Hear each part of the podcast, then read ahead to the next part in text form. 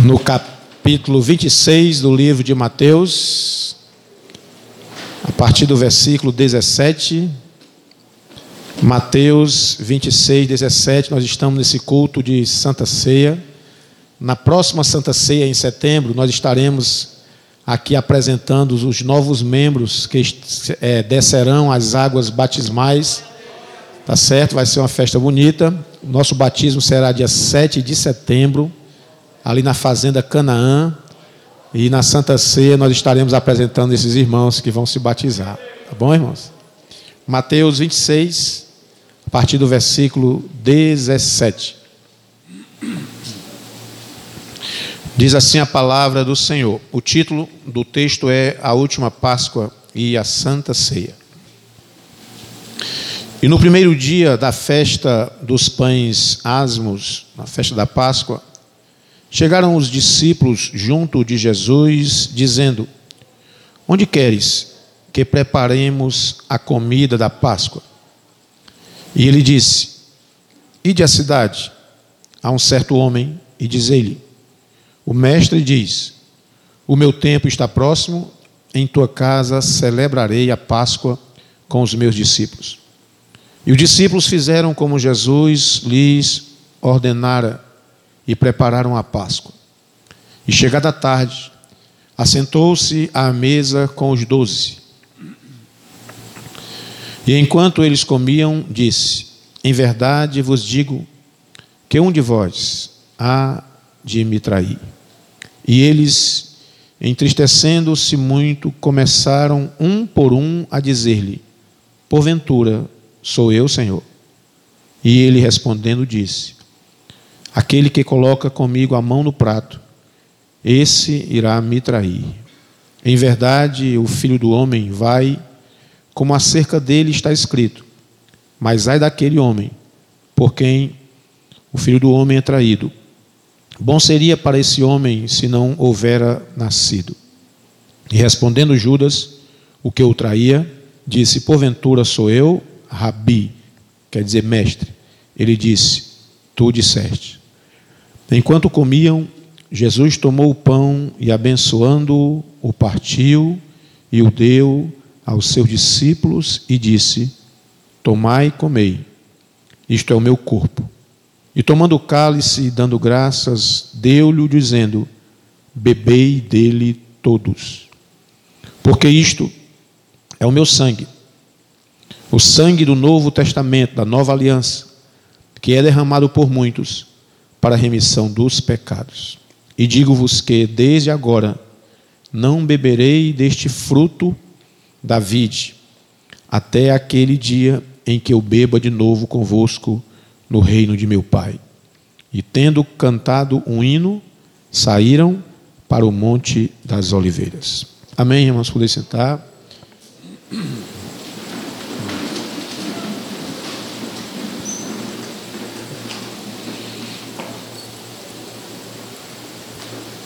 Estamos hoje, amados irmãos, nessa Santa Ceia,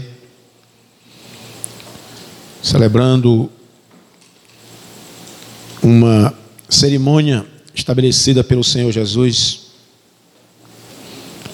há mais de dois mil anos. E nós sabemos que é comum nas festas, nas nossas festas e demais eventos, a gente confeccionar um objeto para ficar de lembrança. Festa de 15 anos, festa de casamento, festa de bodas de casamento, aniversário de casamento. Fazemos essas festas e costumamos deixar uma lembrancinha, confeccionar uma lembrancinha. E eu sei que tem gente que tem uma coleção disso em casa uma caixa cheinha de lembranças, de festas. E fazemos essa lembrancinha, é, também trazemos essas lembrancinhas quando viajamos para algum lugar, procuramos trazer uma lembrança desses lugares por onde passamos. Também sabemos que essa ideia de estabelecer algo para deixar de lembrança, acontece, ocorre com os grandes acontecimentos históricos. Nós sabemos que existem monumentos espalhados aí pelo mundo, pelas praças, e esses monumentos, eles remetem a um fato histórico ocorrido, um fato importante. Por exemplo, nós vemos pelos livros que na cidade de Paris existe o Arco do Triunfo, que ele foi erguido em comemoração às vitórias militares de Napoleão Bonaparte. E naquele arco do triunfo estão gravados os nomes das 128 batalhas vencidas por Napoleão Bonaparte. E há ali, em letras minúsculas, é claro, o nome de 558, dos 558 generais de Napoleão Bonaparte. Estão ali gravados naquele monumento chamado Arco do Triunfo. Em Nova York, a estátua da liberdade, também conhecida por todos, ela é um, foi um presente dado pela França para celebrar 100 anos de independência dos Estados Unidos. Está ali naquela baía, lá no meio, aquele monumento de uma pessoa segurando uma tocha. Uma mulher segurando uma tocha. Aqui em Fortaleza, para virmos aqui para a nossa realidade, em Fortaleza, aqui em frente ao Dragão do Mar, existe lá também um monumento chamado de Cristo Redentor. É uma coluna alta que marca os 100 anos, que marcou o ano de 100 anos de independência é, do Brasil. Aquele marco histórico está ali desde 1922. Também acontecimentos marcantes são relembrados através de festividades. Por exemplo, os judeus celebram a Páscoa, a saída do Egito, todos os anos, no mês de Abib, que é o mês deles lá, que coincide com os nossos meses entre março e abril eles celebram a Páscoa para recordar e rememorarem o dia milagroso em que eles saíram do Egito. Ainda os judeus celebram a festa chamada de Purim. Essa festa ela ocorre para rememorar um grande livramento dado por Deus quando lá na Pérsia Esther, a rainha, frustrou junto ao rei Assuero, a estratégia de. Esqueci o nome. Amã, eu acho. É isso? Amã, que queria destruir os judeus, juntamente com Mardoqueu ou Mordecai, frustraram ali os planos daquele homem e desde então eles celebram essa festa de Purim. No Brasil, celebra-se aí o 7 de setembro para rememorar a independência do Brasil. E dessa forma, amados irmãos, festas, monumentos são erguidos para lembrar fatos históricos de, de grande repercussão. Até Personagens históricos também são representados por bustos ou estátuas. De novo, lá em Nova York tem a estátua de George Washington. No Rio de Janeiro, na Praça Tiradentes, existe uma estátua de Dom Pedro I, relembrando ali o grito da independência. Aqui em Fortaleza, na Praça José de Alencar, existe uma estátua de José de Alencar celebrando a vida daquele homem como um escritor.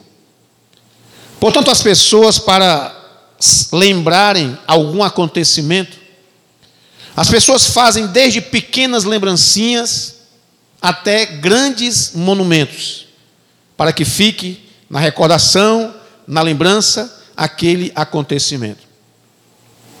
Mas percebam uma coisa: O personagem mais importante de toda a história da humanidade, chamado Jesus Cristo. Aquele que dividiu a história em ACDC, antes de Cristo e depois de Cristo. Exatamente esse personagem que veio e fez a diferença neste mundo ele poderia ter, ter ficado marcado por um monumento. Talvez ele dissesse: ó, erga uma estátua maior do que todas as estátuas que já foram erguidas neste mundo. Talvez uma estátua maior do que as pirâmides do Egito, maior que qualquer torre, maior que qualquer edifício. Jesus poderia ter dito assim: faça uma festa de arromba mesmo.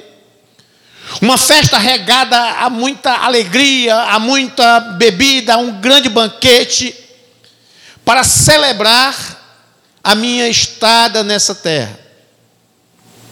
Mas, diferentemente disso, Jesus mesmo estabeleceu como ele queria ser lembrado.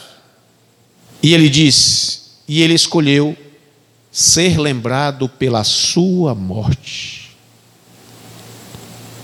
Napoleão foi eternizado por uma estátua com trajes de general representando as suas vitórias. George Washington com trajes de gala na posse como primeiro presidente dos Estados Unidos. Dom Pedro I com trajes imperiais ao proclamar o grito da independência.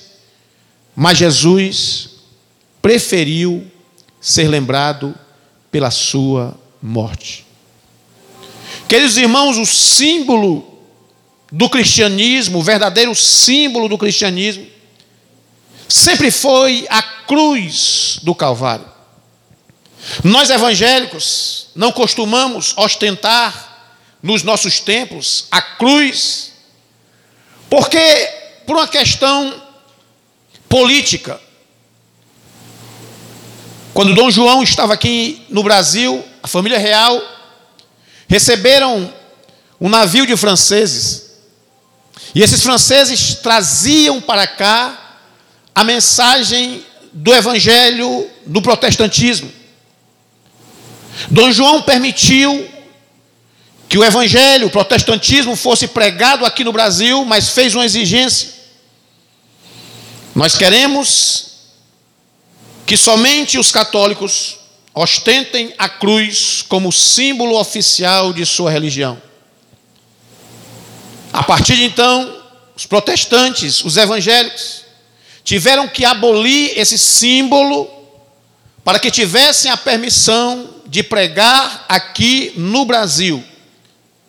Mas o maior símbolo de Cristo continua sendo a cruz do Calvário. Jesus poderia ter dito que as pessoas celebrassem preferencialmente o seu nascimento. A gente percebe que a maior festa cristã que ocorre no nosso país é a festa do Natal, do nascimento de Jesus. Mas Jesus não fez essa escolha. Jesus não quis que o nascimento dele fosse a maior celebração do seu tempo que esteve aqui na terra. Durante o seu ministério, Jesus também curou enfermos, mas não determinou que se lembrassem dele por isso somente. Jesus ressuscitou mortos, mas não pediu para ser lembrado como o ressuscitador. Jesus andou sobre as ondas do mar, mas não pediu para ser lembrado como o primeiro sufista. Jesus expulsou demônios, Jesus libertou oprimidos, mas não pediu para ser lembrado como o grande exorcista. Ele multiplicou pães, ele multiplicou peixes, mas não pediu para ser lembrado como o grande provedor. Jesus curou cegos, aleijado, mas não pediu para ser lembrado como o grande médico. Jesus escolheu ser lembrado pela sua morte na cruz do Calvário. Aleluia! Essa escolha de Jesus, ela traz um, um recado para a humanidade. Por que, que Cristo escolheu essa festa que nós estamos celebrando hoje aqui, para relembrá-lo? Paulo diz, já já vamos fazer a leitura da Santa Ceia. Paulo vai dizer que o Senhor Jesus, na noite em que foi traído, tomou o pão, tendo dado graças, o partiu e disse: Tomai e comei, isto é o meu corpo que é partido por vós, fazei isso em memória de mim. Semelhantemente, depois de ceiar, ele tomou o cálice e deu graças e disse: Tomai, isso é o meu corpo, é o símbolo da nova aliança que eu faço convosco. Faça isso em memória de mim. O que nós estamos fazendo aqui nessa noite, amados irmãos, nessa santa ceia do Senhor, é celebrando exatamente aquilo que o Senhor Jesus estabeleceu. Ele disse: quando vocês se reunirem para comer, quando vocês estiverem cercando a mesa do Senhor, e quando tiverem em suas mãos o pão e o vinho, lembrem-se de mim, lembrem-se da minha morte na cruz do Calvário. Amados irmãos, essa escolha de Jesus para nós nos lembrarmos da sua morte nos traz um recado. Preste atenção nisso. Isso mostra que a mensagem da cruz é o cerne, o centro do evangelho. Isso mostra que a cruz é o símbolo do grande amor de Deus pela humanidade. Quando nós anunciamos a morte de Cristo, nós adentramos no coração do evangelho. Quando nós anunciamos a morte de Cristo, nós entramos no âmago do projeto de Deus para restaurar a humanidade. Desde o começo, a cruz de Cristo sempre foi o cerne das Escrituras. Desde o começo, não foi a bênção material, não foi a cura, não foi prosperidade, não foi a morte vicária, a morte substitutiva de Jesus Cristo na cruz do Calvário. Se nós pudéssemos pegar essa Bíblia e alguém dissesse para nós, resuma essa Bíblia em uma só frase, nós diríamos: Jesus morreu na cruz do Calvário pelos meus pecados, aleluia. Jesus morreu na cruz do Calvário para me salvar, aleluia. O supra-sumo, o resumo, a síncope, ah, o resumo de toda essa palavra é cruz de Cristo, é Jesus no Calvário, é Jesus entregando a sua vida por cada um de nós. É por isso que nós cantamos aqui essa noite. Sim, eu amo a mensagem da cruz, aleluia. Até morrer eu a vou proclamar. Louvado seja o nome de Jesus para todos sempre, amados irmãos. A cruz é símbolo do, do grande amor de Deus pela humanidade. Desde as primeiras tipologias, bíblicas que tipificavam, que prefiguravam Jesus, ficou claro qual seria a sua principal missão. Em Gênesis, no capítulo 3, versículo 21, Jesus ele é prefigurado pelo um animal que foi sacrificado para com a sua pele cobrir a nudez do homem que representava o pecado. Os irmãos bem conhecem a história. Adão e Eva tinham uma comunhão com Deus tão intensa. Mas um dia eles pecaram contra Deus e resolveram se esconder de Deus. O Senhor, na viração do dia, sempre comparecia ao jardim para conversar com o homem, e ali chegando, disse assim: Adão, onde é que está você? Quando eu compareço aqui, eu te encontro sempre, cadê você? Adão escondido. E o Senhor, por que tu te escondeste? Porque nós descobrimos que estávamos nus. A nudez ali significa o pecado. Queridos irmãos, quando o homem pecou e ele percebeu-se que estava despido diante de Deus, não só a nudez física, não, é despido diante de Deus. Ele teve uma ideia. Eles pegaram folhas de figueira e fizeram aventais para si. Folha de figueira. Mas isso não cobria a nudez. Ali talvez escondesse os seus órgãos genitais somente. Mas a Bíblia diz que o Senhor Deus foi lá e colocou sobre eles pele de animal, de um animal, ou seja, foi preciso sacrificar um animal para que a nudez deles fosse coberta. Esse animal era a figura de Cristo que viria no Novo Testamento para ser sacrificado e para que pudesse perdoar os pecados dos homens. Lá em Levítico Jesus também é tipificado pelo animal que é sacrificado sobre o altar. Naquele episódio lá de Gênesis 22 e 13, quando Abraão vai sacrificar o seu filho Isaque, chega diante do altar, e o filho diz assim: Papai, eu estou vendo aqui o fogo, eu estou vendo a lenha, mas falta alguma coisa, falta o animal. Abraão diz para o seu filho: Meu filho, o cordeiro Deus vai prover. Você conhece a história que Abraão coloca o seu filho Isaac sobre o altar, pega aquela faca, na Bíblia chama de cutelo, quando vai imolar o seu filho, o anjo brada desde os céus, segura a mão de Abraão, não faças tal coisa. Quando Abraão olha, ele vê do lado um animal, um cordeiro, preso pelos seus chifres entre os galhos de uma árvore. E ele tira Isaac daquele altar e coloca o cordeiro. Aquele cordeiro era a tipificação de Cristo. Sabe o que significa isso? Quem ia morrer seríamos nós, espiritualmente. Quem estaria sobre o altar para ser sacrificado e padecer da morte espiritual eterna, seríamos cada um de nós, mas um dia, Cristo, aleluia, Cristo, aleluia, Cristo subiu ao Calvário, aleluia, e disse: Pai, aleluia, Pai, eu vou no lugar deles, aleluia, era a figura de Cristo. A gente percebe, amados irmãos, que Cristo vem sendo prefigurado, o sacrifício de Cristo vem sendo prefigurado desde o Antigo Testamento. Em outra passagem, lá em Josué capítulo 2, quando Josué manda dois espias, dois jovens espias, espionar a terra de Jericó, e eles não tendo onde, onde se esconder, a não ser se, se levantaria alguma suspeita, eles se esconderam na casa da prostituta Raabe.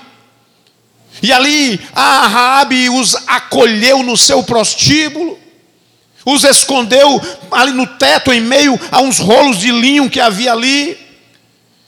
E o rei de, de Jericó, querendo saber onde é que estavam aqueles rapazes, os espias, Rabi os colocou, fez descê-los pelo muro, porque a casa dela ficava sobre o muro da cidade, eles desceram, mas antes de descer, ela disse: Olha, por favor, eu sei, eu sei que vocês estão vindo para cá. A gente já ouviu falar que o mar foi aberto, vocês venceram todos os inimigos. Eu sei que vocês vão invadir Jericó, mas eu peço uma coisa: quando vocês estiverem aqui, por favor, me livre a mim e a minha família. Os espias disseram: está feito o acordo. Agora, nós não seremos culpados. Se nós entrarmos na cidade para invadir essa cidade e chegarmos aqui e não encontrarmos nenhuma diferença entre a tua casa e as demais casas, e ela disse: O que é que eu faço então? Pega esse fio de escarlata, pega esse fio vermelho, pendura na tua porta, que eu vou avisar aos soldados que quando entrarem na cidade e encontrarem uma casa com um fio vermelho pendurado, não entre, livre aquele povo. Sabe o que era aquele fio de escarlata? Era o sangue de Jesus, aleluia. É a prefiguração do sangue de Jesus na cruz do Calvário. Passaram-se vários anos, séculos, e Jesus chega à cruz do Calvário e derrama o seu sangue carmesim para nos salvar, para nos livrar. Sabe o que significa isso? Significa que tem salvação para Raabe, a mais terrível prostituta daquele lugar. Tem salvação para o mais terrível pecador, mas não somente para ele, tem salvação para ele e para a sua família. Louvado seja o nome de Jesus para todos sempre. Aleluia. Desde o Antigo Testamento havia uma prefiguração apontando para Cristo. Nós poderíamos nos demorar aqui, é, é, anunciando, colocando aqui outros exemplos em cada livro da Bíblia do Antigo Testamento que apontava para Cristo. Mas nós vamos pular e vamos direto para o Novo Testamento. A gente vê João Batista, diz a palavra de Deus no capítulo 3 do livro de Mateus que apareceu João Batista pregando no deserto da Judéia. Um homem mal vestido, vestido de pele de camelo. A alimentação dele era mel silvestre com gafanhoto. Eu fico imaginando, amados irmãos, aquela cena daquele homem vestido com pele de animal, um pedaço de favo de mel na boca, a boca lambuzada de mel, e uma pata de gafanhoto na outra comendo. E ele chegando e pregando. Arrependei-vos, aleluia, porque é chegado o reino dos céus. Arrependei-vos, porque é chegado o reino dos céus. Ele anunciando a chegada do Senhor Jesus. E diz a Bíblia que no outro dia Jesus aparece para ser batizado. E naquele momento, no dia anterior, ele enquanto pregava, ele, as pessoas perguntavam: Tu és o Cristo, tu és o Cristo, tu és o profeta. Ele disse assim: Não, não sou Cristo. Eu não sou o Cristo, eu sou apenas a voz. Aleluia. Eu sou a voz que clama. Eu não sou ninguém, eu sou apenas a voz que anuncia o evangelho. Aleluia. Aí ele disse assim: vai chegar um cujas sandálias eu não tenho a capacidade de sequer de me abaixar para desatar. No dia seguinte ele continuava pregando. De repente vem aquela figura andando. Um homem vindo de Nazaré, que anda 93 quilômetros de Nazaré, andando, chegando àquela gentil presença. Aleluia. Era Jesus Cristo chegando. João Batista interrompe o seu discurso, interrompe o seu sermão e diz assim: Eis aí o Cordeiro de Deus que tira o pecado do mundo. Aleluia, aleluia, aleluia. Todas as profecias do Antigo Testamento estavam cumpridas. Aleluia. Toda a tipologia estava ali se cumprindo em Cristo Jesus. Mas veja o detalhe da frase de João Batista. João Batista diz: Eis o Cordeiro de Deus que tira o pecado do mundo significa que a missão principal de Jesus foi perdoar pecados e para isso morrer na cruz do Calvário. João Batista não disse: Eis ali o Cordeiro de Deus que cura enfermidades. Não. João Batista não disse: Eis ali o Cordeiro de Deus que te dá prosperidade. Não. João Batista não diz ali, eis o Cordeiro de Deus que expulsa demônios. Não. João Batista, de Deus, João Batista falou, eis o Cordeiro de Deus. E ele foi direto na ferida, na ferida da humanidade. Eis o Cordeiro de Deus que tira o pecado do mundo. Mais adiante, lá em Mateus 18, 11, Jesus mesmo ratificou, confirmou as palavras de João Batista. Ele disse: Porque o filho do homem, se referindo a si mesmo, o filho do homem veio salvar o que se havia perdido. Eu quero dizer para a igreja nessa noite que a centralidade do Evangelho está na salvação do homem. Irmãos. Alguém pode até destacar o poder de Jesus para curar enfermos, e ele cura mesmo. Eu fui curado. Eu não canso de, de, contar esse testemunho. Eu tinha dois anos de idade, fui acometido de poliomielite, paralisia infantil. O Senhor Jesus me curou. Ele cura, ele cura, ele cura. Alguém pode até destacar o seu poder para liberar bênçãos materiais, e é possível que ele faça isso mesmo. Muitas pessoas aqui são abençoadas, eu sou abençoado pelo Senhor Jesus, pela sua provisão. Alguém pode até destacar o poder de Jesus para libertar das depressões, para aliviar as pressões da vida. Mas o foco de Jesus foi salvar, salvar a humanidade. Sabe por quê? Porque as enfermidades físicas não são verdadeiramente o grande problema da humanidade. Nem a fome, nem a depressão, nem as angústias, não. O grande problema do homem é o pecado que já vem entranhado nele ao nascermos. Nós já nascemos em pecado. Diz Davi no Salmo 51. Eu fui concebido em pecado. Em pecado eu fui gerado, a gente já nasce já com essa inclinação para pecar. Que coisa terrível, é como se a gente já nascesse com passaporte para o inferno. Mas Jesus veio um dia, aleluia, morrer na cruz do Calvário, para rasgar esse passaporte velho que levava ao inferno, aleluia. Ele veio para trocar esse passaporte e dizer assim: você não vai mais para lá. Você vai para a eternidade, você vai para o céu, louvado seja o nome de Jesus. Mas isso só é possível por causa que ele subiu a cruz do Calvário. Se Jesus apenas tivesse nascido, tivesse feito milagres aqui, e tivesse desaparecido, como a gente estudou hoje aqui, Elias, que foi levado aos céus, Jesus não teria cumprido a sua missão. A sua missão só foi completa porque um dia ele subiu na cruz do Calvário. Ali naquela cruz, antes de subir, ele disse: Pai, eu sei do peso que é subir aquela cruz. Jesus não estava falando apenas de dores físicas, não. Jesus sabia que sobre si ele carregaria todo o pecado da humanidade.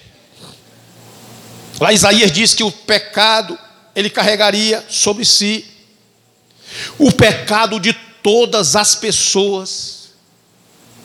Você está vendo aqui essa multidão, irmão, se a gente for somar aqui, a quantidade de pecado aqui é muito. Acho que não tem ninguém que suportaria ser castigado por Deus pelo, pela soma de pecado que tem aqui. Ninguém suportaria. Mas Jesus morreu, não foi só por, por nós que estamos aqui. Jesus morreu por todas as pessoas que estão vivas hoje. Jesus morreu por aqueles que já viveram, já passou na terra, estima-se cerca de 8 bilhões de pessoas, e hoje nós temos vivas em torno de 7 bilhões de pessoas. E ainda os que vão nascer. Pastor, até seu neto, sim. Jesus já morreu na cruz do Calvário por eles. Aleluia. Que coisa maravilhosa. É a gente saber que a gente tem um Cristo. Aleluia. Que subiu a cruz do Calvário. Eu não suportaria. Jesus, naquele momento, orando no Getsemane, ele disse: Pai, é muito peso, é o peso de todo o pecado da humanidade que vai ser lançado sobre mim. Pai, se possível, passa de mim esse cálice. De repente eu penso que Jesus olhou para si, olhou para, o de, para Deus, olhou para os anjos e deve ter pensado: ninguém quis vir aqui morrer por esse povo. Ninguém tem coragem de morrer por esse povo. Se não tiver um para morrer por eles, toda a humanidade está destinada ao inferno. Naquele momento eu fico imaginando aquele turbilhão de ideias que passaram na mente do Senhor Jesus, e quando ele acaba de dizer, se possível, passa de mim este cálice, ele diz: Todavia, todavia, seja feita a tua vontade.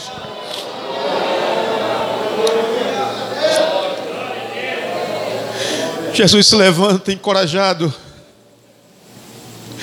se levanta, e daqui a pouco chegam os seus acusadores, os seus perseguidores.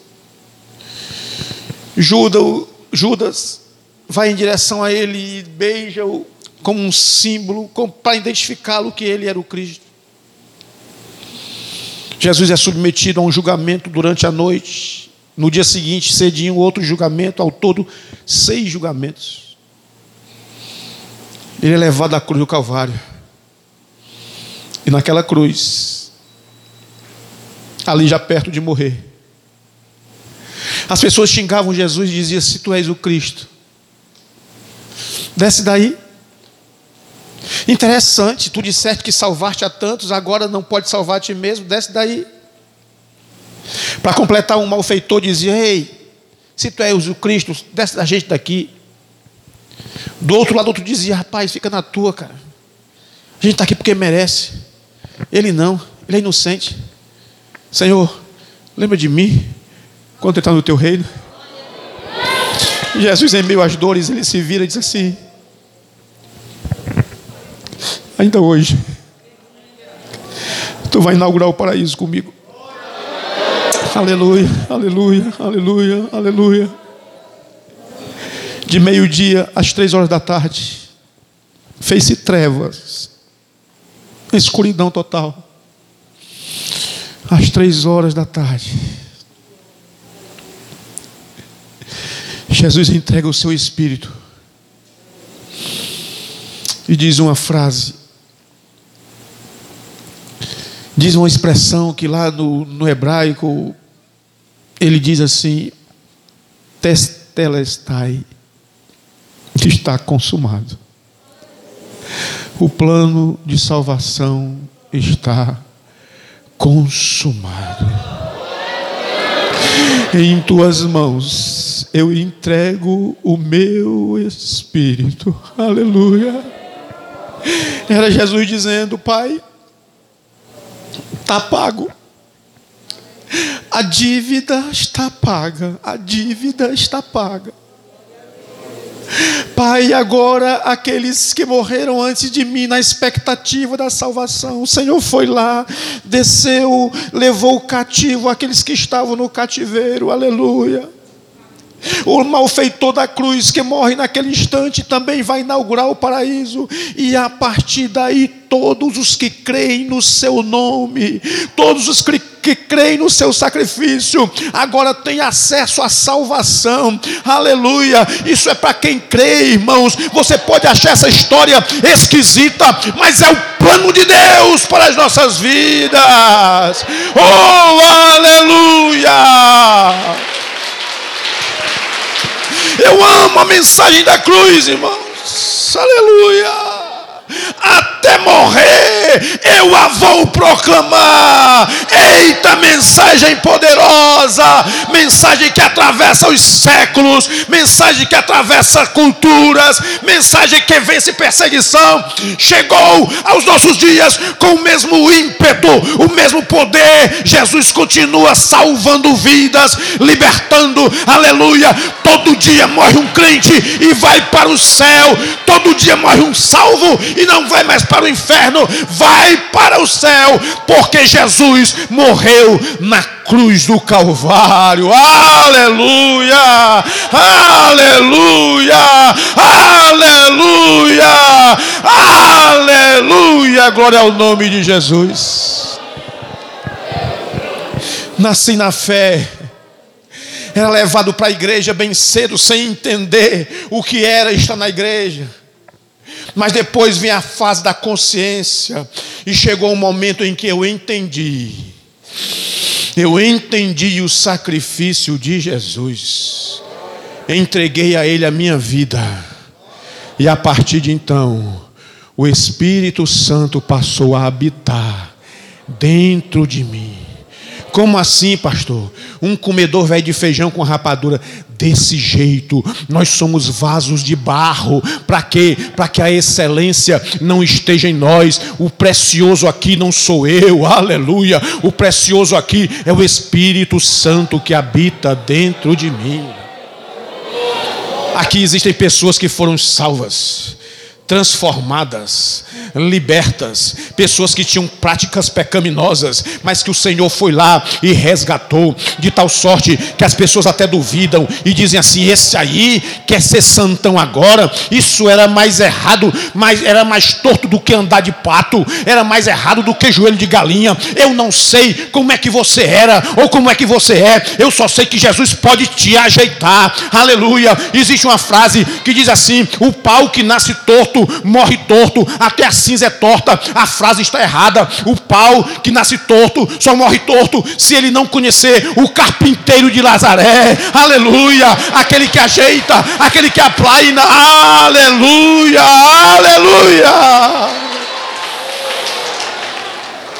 A mensagem que eu quero deixar para você nessa noite, que está aqui, que não recebeu Jesus como seu Salvador, é que esse Salvador ele está vivo. Aleluia. A mensagem da cruz é atual, é muito atual. Ela não é ultrapassada. Não, Paulo vai dizer: "Eu não me envergonho do evangelho, porque o evangelho é poder. É poder. O evangelho de Deus é poder, continua transformando as vidas. Aleluia. Alguém pode achar que a mensagem do Evangelho é insuficiente, e aí dá uma misturadazinha, sabe? Ele pega e diz assim: não, se você aceitar Jesus, Jesus vai abrir as portas financeiras para você. Isso é tolice. Se você aceitar Jesus, Jesus pode curar as suas enfermidades. Eu sei que Ele pode, Ele me curou. Mas o cerne do Evangelho não é isso. Se Jesus, Jesus, se, se você aceitar Jesus, olha que as coisas vão melhorar na tua vida, melhoram mesmo. Mas o cerne do Evangelho não é isso. O cerne do Evangelho é dizer assim: se você não aceitar Jesus, você está lascado.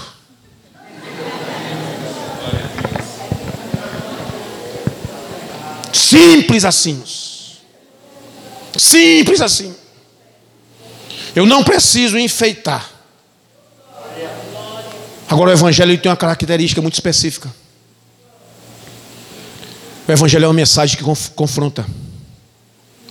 E porque confronta, às vezes a gente não gosta. O Evangelho é aquele que vai lá no âmago. E ele diz assim: ó, você precisa se ajeitar. A vida que você está levando vai te levar à perdição eterna. Isso é chato, irmão. Ninguém gosta de ouvir isso, não.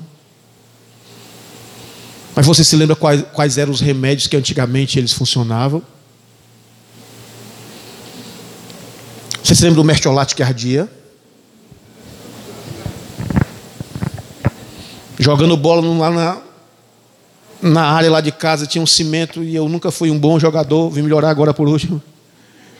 Arrancava o chaboque do dedão e tinha que botar mertiolate. E ardia, mas matava os germes. Hoje em dia inventaram um mertiolate que não arde. A mamãe, quando vai botar o mertiolate no filhinho, fica. para não doer. Assim são muitos pregadores de hoje. Que vão pregar e ficam, olha, você é uma coisinha linda de Jesus. Vem para Jesus. Jesus pode abrir as portas da prosperidade para você. Ó Jesus pode mudar a tua casa. Ó Jesus pode. Acaba com isso. Eu, eu, você, você é pecador, mas olha, você é mais raro do que o ouro de Ofir. Sabe o que é isso? É botar mertiolate e ficar soprando. Evangelho de verdade fala da cruz de Cristo. Evangelho de verdade diz assim: se você rejeitar o perdão de Deus, você está lascado. Só há um caminho para você, uma opção. Receber Jesus no seu coração, se arrepender dos seus pecados, e Ele vai habitar dentro do teu coração. Fica de pé, irmãos. Eu quero encerrar esse momento da mensagem convidando quem quiser receber Jesus como seu Salvador.